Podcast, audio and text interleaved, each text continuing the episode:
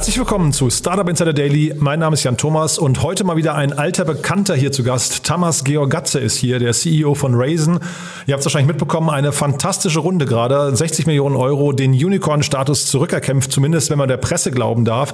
Ob das wirklich wichtig ist und auch welche anderen Dinge gerade im Fokus stehen, das haben wir besprochen in einem wirklich, ich finde, sehr, sehr facettenreichen Gespräch. Also wir haben wirklich über viele Themen gesprochen. Wir haben über die internationale Strategie gesprochen, über die Markenstrategie, über den Finanzmarkt, über die Bankenlandschaft, über die Herausforderungen und die Wachstumsschmerzen, über den Rückblick auf die Integration mit Deposit Solutions und so weiter und so fort. Also wirklich sehr, sehr viele Facetten. Auf euch wartet eine tolle halbe Stunde mit Thomas Georgatze, dem CEO von Raisin. Startup Insider Daily. Interview. Sehr schön, ja, ich freue mich. Thomas Georgatz ist wieder hier, CEO von Raisin. Hallo Thomas. Hallo Jan. Ich freue mich sehr, dass wir wieder sprechen und erstmal Glückwunsch zur Runde. Das ist ja phänomenal, muss ich sagen.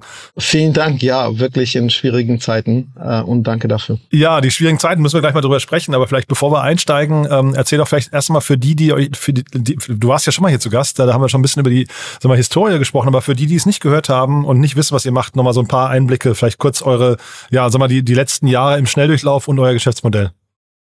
Sehr gerne. Also was äh, Raisin macht, ist ähm, das Betreiben von äh, Marktplätzen und zwar um äh, Sparprodukte herum. Das heißt, wenn ähm, ein Kunde bei einer Bank anlegen will, dann kann er eben auch zu einem unserer äh, Marktplätze kommen, beispielsweise Weltsparen in Deutschland und dort einen Zugang bekommen zu Festgeld- und Tagesgeldprodukten von äh, vielen Banken. Ähm, und zwar die sowohl aus Deutschland kommen wie auch aus dem europäischen Ausland. Das kann er alles mit einer Anmeldung in einem Interface äh, und da hat er äh, die äh, sehr breite Auswahl an äh, Sparprodukten, also äh, äh, Banksparprodukten. Ähm, darüber hinaus für äh, deutsche Kunden bieten wir auch Zugang zu ETF-Portfolios, zu ähm, Vorsorgeprodukten auch zu Krypto und äh, Private Equity, also äh, quasi private Anlageklasse. Ähm, die Marktplätze betreiben wir in äh, Deutschland, darüber haben wir schon gesprochen, aber auch im europäischen Ausland, beispielsweise in Holland äh, und in Spanien, äh, in äh, Großbritannien und in den USA. Kannst du so kurz prozentual so ungefähr aufschlüsseln oder zumindest mal gewichten, wie wichtig sind die einzelnen Bereiche und auch die einzelnen Länder?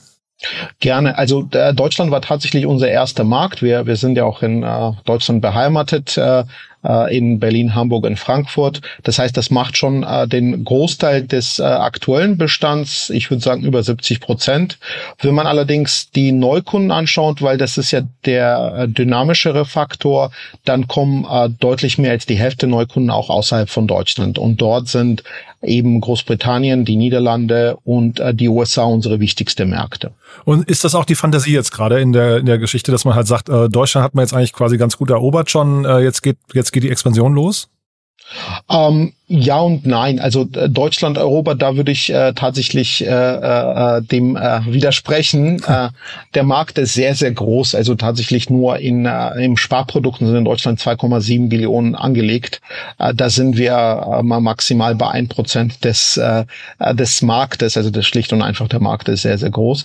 Aber in der Tat ist es so, dass natürlich ähm, die ähm, Märkte in den USA und in Großbritannien äh, sehr dynamisch sind. Ähm, und äh, äh, vor allem in den USA sind wir äh, gerade erst am Anfang. Das heißt, ähm, da skalieren wir im Moment sehr schnell und äh, äh müssen auch natürlich für die Kunden und für die Banken eine sehr fähige Plattform weiterbauen, die dann auch sehr stark an den US-Markt angepasst ist. Kannst du uns vielleicht nochmal so ein paar äh, Zahlen zu euch geben? Ich weiß nicht, was da schon kommuniziert wurde, so vielleicht ähm, Umsatz, vor allem Mitarbeitergröße. Ihr habt ja jetzt immer diese besondere Historie auch, dass ihr mit Deposit Solutions ähm, dann irgendwie fusioniert seid. Wie hat sich das entwickelt? Ja, sehr gerne. Also wir sind insgesamt ähm, äh, um die 600 Mitarbeiter, also über 500 Mitarbeiter ähm, und äh, äh, die meisten davon sind eben in Deutschland. In, äh, die Hauptstandorte sind äh, Hamburg, äh, Berlin und Frankfurt äh, und äh, sind aber auch im Ausland beheimatet. Also in Großbritannien sind wir in Manchester und in den USA sind wir in New York. Ähm, die Plattform hat ähm, 38 Milliarden Euro an Anlagen, die im Moment über die Plattform verwaltet werden. Ähm, das, äh, und wir wachsen in den letzten Monaten so um die zwei Milliarden Euro monatlich. Also das Wachstum hat sich tatsächlich in den vergangenen Monaten oder im vergangenen Jahr auch äh, ähm, äh, dank dem äh, Zinsumfeld äh, hat sich deutlich beschleunigt. Ja, spannend. Weil du das Zinsumfeld gerade ansprichst, das wäre jetzt auch meine nächste Frage gewesen. Das hat wahrscheinlich bei euch extreme Auswirkungen, oder?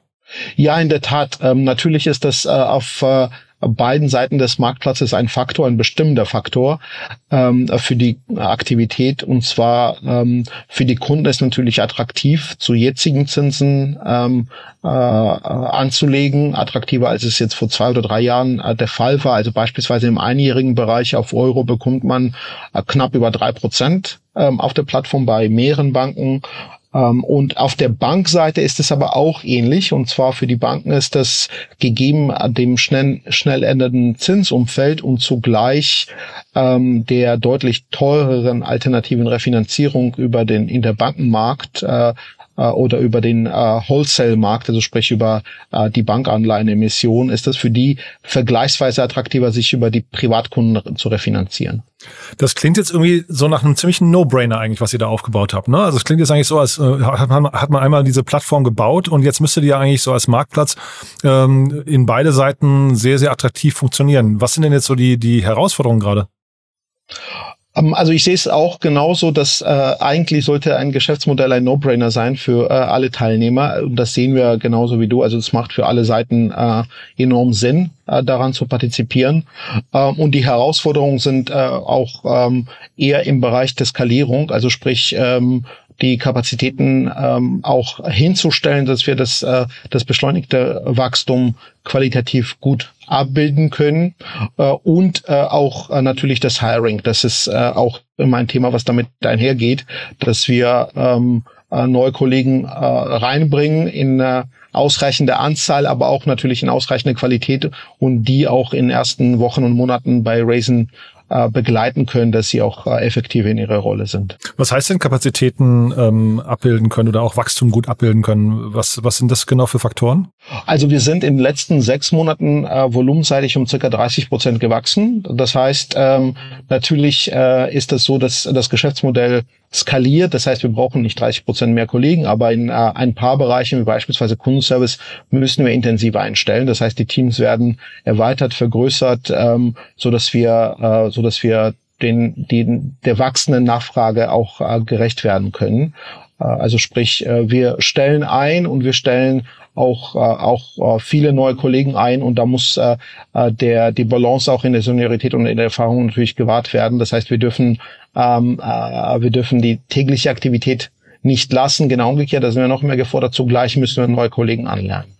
Ist denn das Hiring, vielleicht bevor wir jetzt über den ähm, Investorenmarkt sprechen, ist denn das Hiring gerade vielleicht äh, äh einfacher geworden? Ist, ist, sag mal, wir, wir lesen ja die ganze Zeit von Layoffs. Ähm, man hat ja so das Gefühl, die ganz schwierigen Zeiten, wo man diesen War of Talent hatte, vielleicht 2021, Anfang 22, die sind eigentlich vorbei, oder? Das kann man, das kann man so sagen, äh, in der Tat, ja. Ähm, äh, zugleich ist es natürlich auch äh, unterschiedlich, äh, wenn man äh, über Hiring jetzt äh, von äh, äh, Kollegen im Engineering spricht. Da ist es äh, auch einfacher geworden oder Senior Management äh, oder im Kundenservice. Ähm, äh, da äh, ist es weiterhin, weil wir tatsächlich auch äh, äh, sprachliche Unterstützung in mehreren Sprachen suchen, äh, dass, äh, dass wir dort ähm, äh, noch Herausforderungen haben. Wir werden, glaube ich, auch im Hiring immer besser und verteilen auch über mehrere Standorte. Also das heißt, äh, da gibt's natürlich auch Lösungswege. Aber grundsätzlich, äh, das, was du sagst, äh, stimmt natürlich im Großen und Ganzen, dass im Tech-Bereich und bei jungen Unternehmen ähm, äh, grundsätzlich der, der Talentpool, äh, der verfügbar ist und der Markt ist, größer geworden ist. Mhm. Lass uns mal über die Finanzierungsrunde sprechen. Die ist ja wirklich beachtlich. Du hast Anfang schon gesagt, das ähm, Marktumfeld war nicht ganz einfach oder das liest man natürlich auch die ganze Zeit. Ähm, vielleicht der Schritt davor nochmal. Man hatte vorher, vorher gelesen, dass Schinnewig euch einmal ähm, quasi zum Unicorn gemacht hat durch äh, ihre internen Bewertungen und dann habt, dann war irgendwann zu lesen, ihr habt den Unicorn-Status verloren. Äh, von, von außen betrachtet klang das so, als wäre das quasi nur Schinnewig, die darüber entscheiden, äh, ob ihr ein Unicorn seid oder nicht. Äh, ist das so? Ähm, das war für mich mich jetzt nicht nachvollziehbar äh, und ich kann natürlich jetzt über die äh, IR-Policy von Schenewig äh, äh, wenig sagen. Ich glaube, Schenewig äh, führt uns jetzt als individuellen Wert gar nicht mehr. Ähm, äh, aber in der Tat, also wie es von außen zu lesen war, ist, dass Schenewig interne Bewertungsmodelle hat und da mit dem, mit dem Markt äh, eben auf und äh, runter gewertet hat, die jetzt in unserem konkreten Fall äh, nicht mit äh, irgendwelchen Transaktionen zusammenhängen. Also es gab tatsächlich jetzt keinen Kauf oder Verkauf von Anteilen oder eine Primary-Runde, die damit zusammenhängt. Das ist, glaube ich, von der Presse sehr stark äh, aufgenommen worden, insbesondere in Deutschland, dass das eine Indikation ist. Ähm, äh, Nichtsdestotrotz ähm, für uns war es jetzt keine unmittelbare äh, Indikation oder Relevanz für äh, für das Geschäft an sich, weil eben keine Underlying-Transaktion äh, äh, da war. Ähm, und abseits dessen, ich glaube tatsächlich, diese Zwischenbewertungen sind äh, rein nomineller Natur, weil äh, am Ende zählt halt nur äh, das Ende in Anführungszeichen. Mhm. Und ich meine es im positiven Sinne, bis, bis die Anteile liquide sind für alle Anteilseigentümer, ist es natürlich alles unterm Blick einer aktuellen Finanzierungsrunde und der aktuellen Transaktion zu sehen. Mhm, kann ich total nachvollziehen. Aber vielleicht noch mal ganz kurz nur, ich will es auch gar nicht zu sehr vertiefen, aber so deine Gefühlswelt dabei. Äh, wenn man das, wenn man zum einen liest, dass Schinneweg einen plötzlich anders ähm, äh, einschätzt, als man das vielleicht selbst noch dachte und dann aber auch andersrum die Reaktion der Presse darauf, weil das klang mir so ein bisschen, sagen wir, ich will jetzt nicht sagen hysterisch, aber so ein bisschen, man hat so nach dem, nach dem Hype-Thema gesucht, nach der, nach der Story, ne? Ja, ich glaube, das ist also insgesamt äh, ähm, in der Presse ist natürlich äh, sehr viel einfacher, die Stories und Bewertungen zu schreiben. Und es gibt dann natürlich dieses äh, komische Tier, das Unicorn, äh, was äh, gerne gesehen wird. Und dann auf einmal gab es ganz viele Unicorns und dann doch nicht viele. Und äh, da musste man dann äh, quasi praktische, plastische Beispiele suchen und da sind wir dann ins Visier geraten.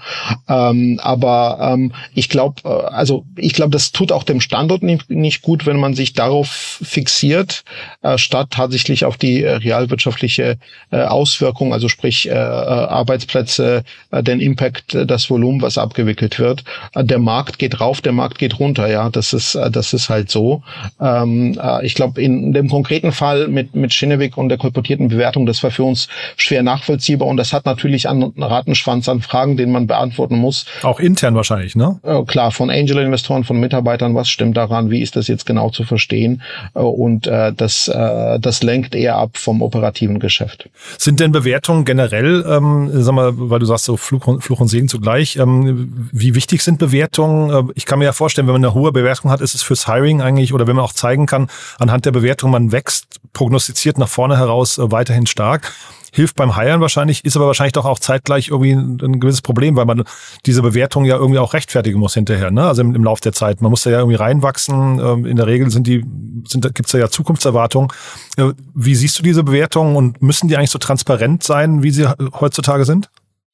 Ähm, also ähm, ich sehe es tatsächlich äh, eher vom äh, von der Zukunft aus gesehen und vom Zielbild. Ich glaube, ähm, es ist für alle ähm, Investoren inklusive der Mitarbeiter sinnvoll, dass wir ein äh, solides Unternehmen und nachhaltiges Unternehmen bauen. Mhm. Ich glaube, auf dem Weg sind wir halt super unterwegs, waren aber auch vor zwei, drei Jahren sehr, sehr gut unterwegs.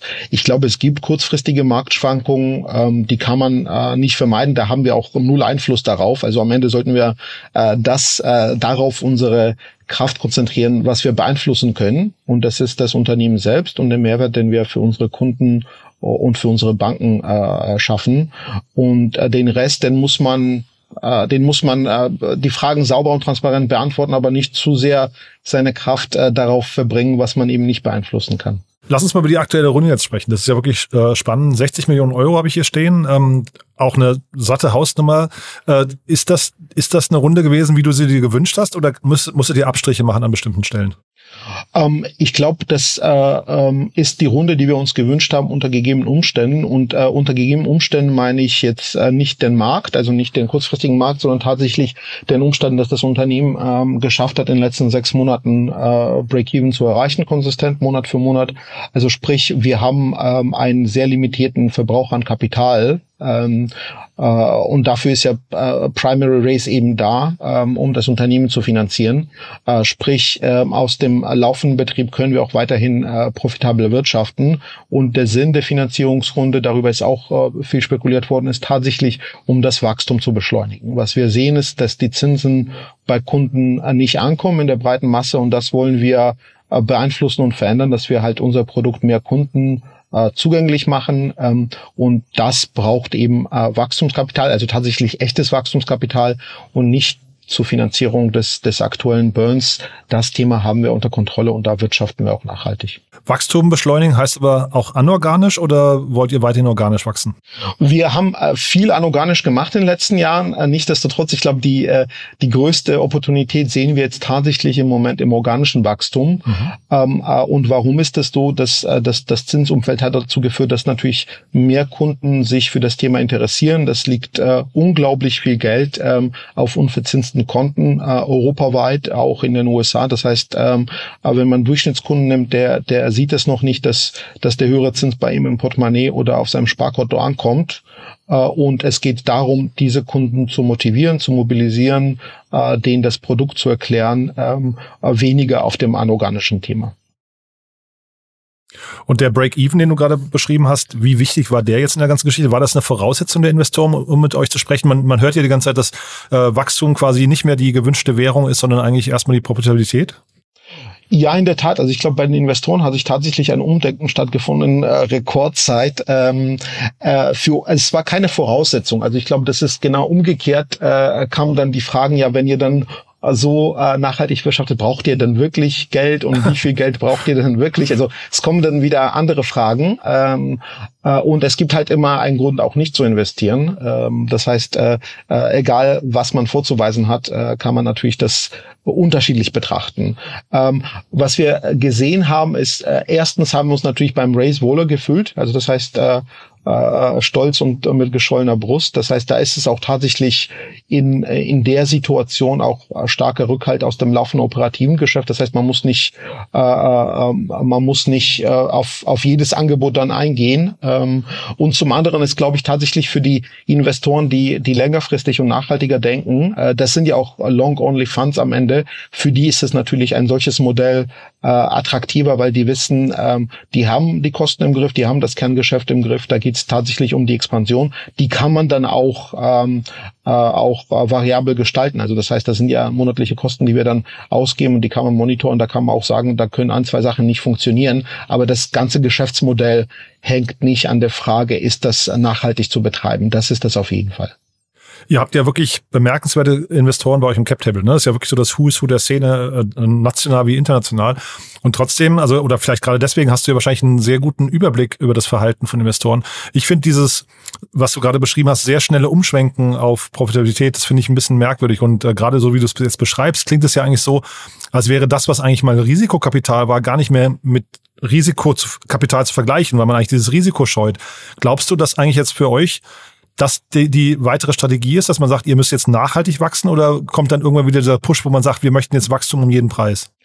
Ähm, nein, also ich glaube, unsere Investoren kennen mittlerweile unser Geschäftsmodell gut genug, um zu wissen, dass diesen kurzfristigen Push gar nicht gibt. Ähm, warum ist das so? Weil äh, erstens ist es Bankingmarkt und zwar Kern des Bankingmarktes Sparprodukte. Äh, wir müssen ähm, den Push auch von beiden Seiten eben bewerkstelligen können. Es ist ja nicht nur der Verbraucher, sondern auch die Bank, die das Geld aufnehmen muss. Also spricht unsere äh, Marktplatzdynamik ist eine etwas andere und äh, komplexer als im äh, im E-Commerce-Bereich beispielsweise. Das heißt, äh, ähm, die äh, äh, also die Marktplatzdynamik braucht eben Support von sowohl Banken wie auch von den Verbrauchern. Ähm, ich glaube, ähm, die Investoren werden jetzt erstmal ähm, so bleiben und so skeptisch bleiben, in Anführungszeichen, äh, gegenüber dem äh, Hyperwachstumsgeschäftsmodell. Die wollen in der Tat einen Weg zur nachhaltigen Profitabilität sehen. Äh, der muss nicht unbedingt sofort da sein. Das ist auch das, was wir gehört haben aus dem Markt. Äh, also die wollen tatsächlich auch nachvollziehbar einen, äh, einen Finanzplan sehen und, äh, und äh, die Underlying Economics sehen, dass, äh, dass das Geschäftsmodell gesund ist. Äh, ich glaube, im Moment wird äh, ein äh, Wachstum, äh, das äh, gerne schneller sein kann, gar nicht, äh, gar nicht genügend honoriert, sondern da geht es tatsächlich darum, um, äh, um äh, nachhaltig profitable Geschäftsmodelle zu finanzieren. Ihr seid ja in den einzelnen Ländern, glaube ich, mit einer Multimarkenstrategie draußen. Ne? Ihr habt ja, oder hat sich das geändert, weil ich, äh, also vielleicht kannst du das nochmal beschreiben, wie ihr da vorgeht, weil ich noch nicht ganz verstanden habe, ihr habt sehr viele Marken, die dann äh, quasi von der Raising Holding, wenn ich so, so, so nennen darf, äh, gesteuert werden, ne? Ja, so ist es. Ähm, also wir haben ähm, in allen Märkten, muss man sagen, außerhalb von Deutschland und USA haben wir mittlerweile äh, Raisin-Marke äh, verankert. Also das heißt so. in Großbritannien, in Spanien, in Holland ist, heißt es überall Raisin. Aber ich hatte ähm, mal Safe Better noch gesehen oder habe ich das? Genau, ja? das ist in den USA der Fall und in Deutschland. Genau, die zwei Märkte sind die Ausnahme. Also so. in den USA haben wir die Marke Safe Better, das ist äh, eben unsere US-Marke. Wir bringen die Marke Safe Better jetzt maximal nahe quasi ans äh, Raisin Look and Feel. Also wenn man die Farben äh, und die Logogestaltung anschaut, da sind wir schon auf dem Weg dahin. Ähm, ich will jetzt der Zukunft nicht vorgreifen, aber äh, ähm, äh, das ist natürlich äh, die Vereinheitlichung der Marke ist auch ist auch ein Wert für uns. Ähm, also das der Verbraucher am Ende auch äh, das Gleiche sieht und das Gleiche wahrnimmt und wir uns nicht so viele Gedanken machen. Ich glaube, in Deutschland ist die Historie etwas komplexer, weil wir ein sehr, also das war der erste Markt und wir einen sehr funktionalen Markteintritt haben. Also sprich, äh, die, äh, die Marke beschreibt auch die Funktionalität ähm, und äh, da ist auch der Umstieg natürlich komplexer. Ähm, sprich, da sind wir erstmal da, wo wir sind. Da haben wir weltsparend Zinspilot. In allen anderen Märkten äh, sind wir schon oder gehen sehr stark in Richtung äh, Raisin-Marke. Aber das wäre auch meine Frage gewesen, ob nicht eine starke Marke hinterher auch nach draußen äh, vereinheitlicht sein müsste und auch diese Komplexität, die du gerade so hast durchblicken lassen. Ich glaube, also vermutlich mal, ist sehr, sehr komplex in verschiedenen Marken, äh, in verschiedenen Ländern verschiedene Marken zu betreiben, oder?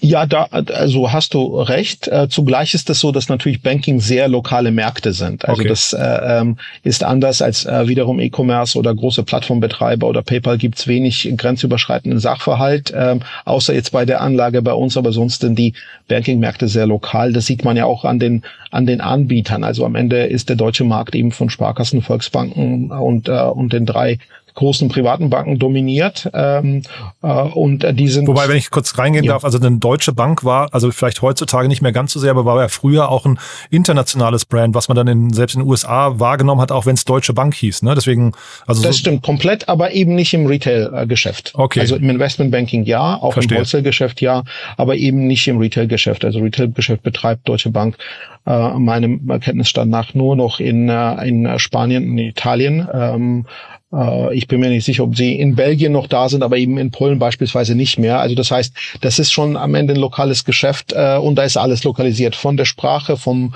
äh, von der Identifikation, vom, äh, vom, äh, vom Marktzugang Verstehe. her und äh, den Affiliates, Brokern und sonstigen mhm. Kanälen. Das ist äh, schon am Ende ein, äh, ein sehr lokales Geschäft.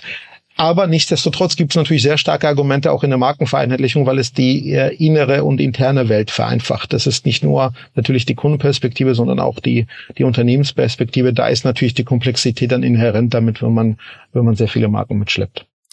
Und kannst du noch mal so ein paar Learnings teilen und vielleicht noch mal einen kurzen Recap machen, eure Fusionen oder Merger oder Übernahme von Deposit Solution? Ähm, also das war ja ein richtiger Stunt, muss man sagen. Ne? Da habt ihr ja wirklich, ähm, sagen wir, ihr wart vorher Wettbewerber, habt euch dann verbündet und seid dann international oder, oder generell gestärkt zusammen aufgetreten. War das äh, rückblickend, war das der richtige Schritt und was waren so vielleicht die Learnings, die gut gelaufen sind oder auch schlecht gelaufen sind? Auf jeden Fall. Das war auf jeden Fall der richtige Schritt und der Merger hat tatsächlich die Stärken zusammengebracht. Ähm, und ähm, also was meinen wir damit, die Stärken zusammengebracht, ist natürlich so, dass wir ähm, äh, auf den beiden Seiten, also sowohl auf der ähm, auf der Anbieterseite, also sprich auf der Bankenseite, ähm, haben die Banken jetzt eine Plattform, mit der die interagieren und können mehr machen mit der einen Plattform, auch länderübergreifend äh, äh, oder äh, eben im Feld äh, B2C, also direktes Kundengeschäft beziehungsweise B2B, also da, wo wir gemeinsam mit äh, mit äh, anderen Plattformbetreibern auftreten und für die White-Label-Produkte äh, hinstellen. Das heißt, für die Banken macht es mehr Sinn. Äh, Komplexität haben wir dort reduziert, äh, deutlich reduziert.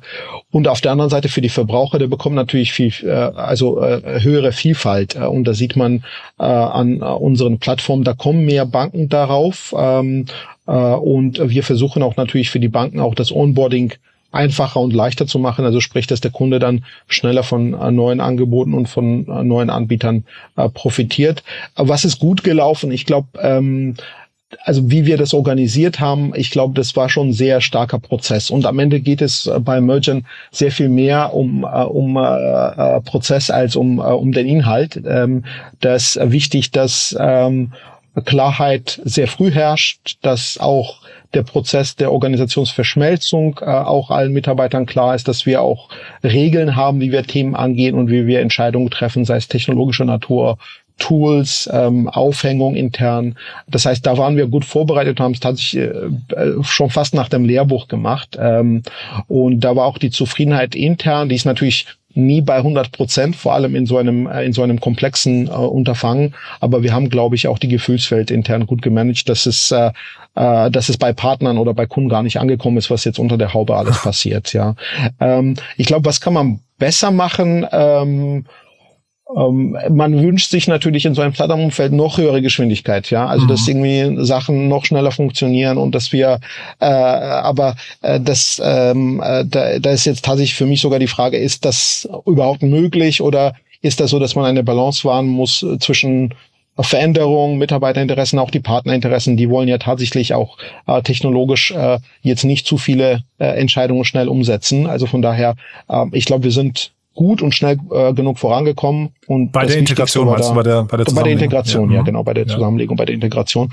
Und äh, das Wichtige ist, wenn wir jetzt auch heute auf die Organisation gucken, das ist wirklich eine Organisation. Also es gibt irgendwie ein, eine Kultur, äh, einmal äh, Werte und äh, alle sind äh, Teil einer Mannschaft. Ähm, und äh, das haben wir, ähm, das haben wir Anführungszeichen schnell hinbekommen. Also eineinhalb Jahre ist das erst her. Also ich höre raus, du würdest es auch nochmal machen, weil das klingt ja schon auch nach einem ziemlichen Kraftakt, ne? Auf jeden Fall würde ich es nochmal machen. Ähm, äh, das Gute ist, ich muss es nicht äh, so oft machen im Leben, weil.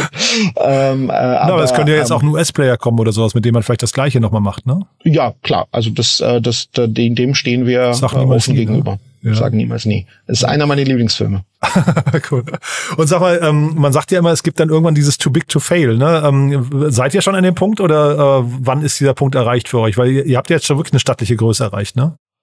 Wir sind, äh, ich glaube, äh, too big to fail äh, nimmt man ja immer im Verhältnis zu Banken, also tatsächlich äh, da, wo äh, Balance Sheet auch involviert ist. Mhm. Ähm, wir sind ja am Ende ein äh, äh, Broker und ein Vermittler. Wir sind ein Online-Vermittler. Also nicht systemrelevant meinst du, ne? Eben klar. Also das heißt irgendwie sowohl wir äh, wir sind sowohl auf der äh, auf der Bankenseite, äh, was äh, deren äh, äh, äh, Größe angeht. Wir sind tatsächlich nur ein kleiner Teil vom Markt. Das habe ich ja anhand große Zahlen versucht zu erklären, ja. aber sogar in unserem Heimatmarkt sind wir bei, krebsen wir bei ein Prozent Marktanteil herum.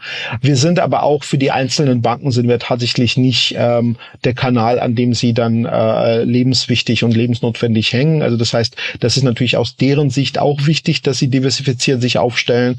Äh, wir sind meiner Meinung nach nie der einzige Liquiditätskanal, sollte ohnehin nicht der Fall sein, aber äh, die Banken sind in der Regel Regel auch äh, sinnvoll diversifiziert und die nutzen uns gerne, aber eben sind nicht von uns abhängig. Damit sind wir auch nicht too big to fail in dem Sinne. Mhm. Und da sag noch mal ganz kurz, weil wir über die Banken gerade sprechen, noch mal so die Bankenlandschaft, dein Blick da drauf, jetzt mit äh, Unicredit, Credit Suisse und äh, auch Silicon Valley Bank. Müssen wir uns da jetzt irgendwie auf eine Veränderung in der Bankenlandschaft generell äh, irgendwie einstellen? Also Unicredit ist ein langjähriger Partner von uns. Da ähm, habe ich jetzt in den aktuellen Nachrichten nichts, äh, nichts Relevantes gelesen. In der Tat Silicon Valley und Credit Suisse waren zwei Ereignisse, die zeitlich zusammenfielen. Die, ich glaube, die Ursachen sind leicht unterschiedlich. Ähm, nichtsdestotrotz hat die generelle Nervosität, äh, glaube ich, bei äh, äh, unterschiedliche Reaktionsketten ausgelöst äh, und eben in den USA und in der Schweiz zu ähnlichen Ergebnissen geführt. Ähm, also eben zu einer zu einer schnellen Rettung. Ähm, ich glaube, die ähm, äh, was wir sehen sehen es ähm, in keinem unserer Märkte, vor allem in Europa, ist das nicht der Fall, dass die Banken nicht ausreichend kapitalisiert werden. Und auch die Basel II und die Basel III Umsetzung hat auch auf der Liquiditätsseite ja deutliche Änderungen herbeigeführt. Das heißt, die Banken sind ausreichend kapitalisiert und die haben ausreichend Liquidität, die auch über viele Quellen und auch granular verteilt ist. Also das heißt, im Großen und Ganzen Makrobild ist positiv, sehr viel positiver, als es jetzt 2008 der Fall war. Und zugleich die steigenden Zinsen helfen ja den meisten Banken, weil sie eben auf der äh, Zinsüberschussseite deutlich mehr erwirtschaften. Das heißt, äh, äh, die, äh, die, äh, denen geht's operativ besser, als es jetzt im Nullzinsumfeld äh, der Fall war. Ähm, das heißt, wir sehen da jetzt kein, äh, keine große Kettenreaktion, die aufkommt. Es gibt tatsächlich ja, wie immer, wenn, äh, wenn äh, das Gesamtbild gut ist, gibt es äh, paar Themen, die man stärker angehen muss. Ich glaube, es sind tatsächlich in den USA das Thema äh, der breiten Umsetzung von Basel II-Regeln ähm, äh, und eben äh, die, die relativ äh, großen Ausnahmen, die da herrschen, äh, die zu verengen. Ähm, da ist auch die Aufsicht gefordert. Ich glaube, die hat es auch tatsächlich verstanden. Äh, Im Sinne von kurzfristigen Liquiditätshilfen haben sie, glaube ich, auch äh, ausreichend gemacht. Jetzt geht es darum, die Gemüter zu beruhigen und dann ähm, die Liquidität schwappt dann schnell über ähm, von, von kleinen und regionalen Banken zu Großbanken. Die kleinen und regionalen Banken sind ein sehr großes äh, Feld in den USA. Das muss man wissen. Da sind mehrere tausend Institute äh, und äh, die sollten ausreichend mit Liquidität versorgt sein. Dafür sind wir auch da. Also wir leiten denen sehr stabile Liquidität zu. Ähm, das allermeiste im Bereich unter 250.000 US-Dollar, also im abgesicherten Bereich. Das ist das auch, was für die äh, interessant ist. Das heißt, da müssten wir müssen wir auch mehr leisten, aber insgesamt glaube ich, dass, äh, dass das äh, in den USA auch handelbar ist. In Europa sehen wir jetzt keine vergleichbare Entwicklung. Hm. Ich muss mich auch sofort korrigieren. Ich meine natürlich die UBS, nicht die UniCredit. Ähm, das war jetzt eben mein Fehler, weil ich in der Vorbereitung UniCredit gelesen hatte und hatte dann jetzt den, Namen noch parat. Also nicht, dass jetzt hier Gerüchte, Gerüchte entstehen. Ähm, ne, vor allem nicht, wenn das ein, Partner von euch. Thomas, äh, das ist super spannend, finde ich, was du zu erzählen hast. Haben wir denn aus deiner Sicht für den Moment was Wichtiges vergessen? Ähm, Dinge, also ihr sucht Mitarbeiter, habe ich verstanden, ne? Wir suchen Mitarbeiter, genau. Wir suchen auch Banken, also Bankpartnerschaften. Wir suchen auch äh, sonstige Finanzdienstleister, Versicherer, Broker, Makler, die mit uns das gute Projekt, also die Zinsprodukte zu ihren Kunden tragen äh, wollen. Ähm, äh, da sind wir äh, sehr offen und äh, genau, also wir äh, sind froh, dass wir in diesem schwierigen Umfeld auch tatsächlich eine, eine gute Finanzierungsrinde hingestellt haben und damit auch unser Wachstum und äh, auch den Tech-Standort positiv beeinflussen können. Super. Also Glückwunsch nochmal dazu. Dann freue ich mich, wenn wir in Kontakt bleiben und bei der nächsten tollen äh, Meldung wieder miteinander sprechen, ja? Alles klar. Vielen, vielen Dank, Jan. Dank dir, Thomas. Ne? Bis dann. Ciao. Bis dann. Startup Insider Daily. Der tägliche Nachrichtenpodcast der deutschen Startup-Szene. Ja, das war Thomas Georgatze, der CEO von Raisin. Ich habe es ja angekündigt, echt ein cooles Gespräch, sehr, sehr viele Facetten drin. Ich finde, Thomas hat das auch sehr, sehr aufrichtig und äh, transparent beantwortet. Hat mir wirklich großen Spaß gemacht. Wir werden bestimmt demnächst nochmal sprechen. Thomas war ja vor ungefähr anderthalb Jahren hier zu Gast. Wir werden schauen, dass es nicht wieder anderthalb Jahre dauert, bis er das nächste Mal hier ist, denn er hat ja wirklich natürlich auch viel zu erzählen. Ich fand's super. Wenn es euch auch so geht, wie immer die Bitte, empfehlt uns gerne weiter. Ihr wisst, wir freuen uns immer über neue Hörerinnen und Hörer, die uns noch nicht kennen. Dafür schon mal vielen Dank an euch. Und ansonsten, wie immer, der kurze Hinweis, wir haben ja einen neuen Newsletter gestartet. Den kennt ihr vielleicht schon. Falls nicht, kann ich euch empfehlen, mal bei uns auf der Webseite vorbeizuschauen. Wir haben ja zum einen unseren täglichen Newsletter, der wirklich super ankommt, jeden Tag die wichtigsten Informationen des Vortages zusammenfasst. Aber wir haben jetzt auch einen spezialisierten Newsletter zum Thema Investments und Exits, also die wichtigsten Finanzierungsrunden der Woche, zweimal wöchentlich zusammengefasst, bequem per Mail konsumierbar. Und wir haben sogar noch einen Newsletter gestartet zum Thema Krypto. Also ihr seht schon, im Bereich Newsletter tut sich was. Es lohnt sich also mal bei www.startupinsider.de vorbei vorbeizuschauen und dann auf den Bereich Newsletter zu klicken. Dort findet ihr alles, was zurzeit verfügbar ist und am besten gleich bookmarken, denn da kommt natürlich demnächst auch noch viel mehr. Ja, in diesem Sinne euch einen wunderschönen Tag. Danke fürs Zuhören, danke fürs Weiterempfehlen, danke fürs Ausprobieren unserer Newsletter und ja, hoffentlich bis nachher oder ansonsten bis morgen. Ciao, ciao.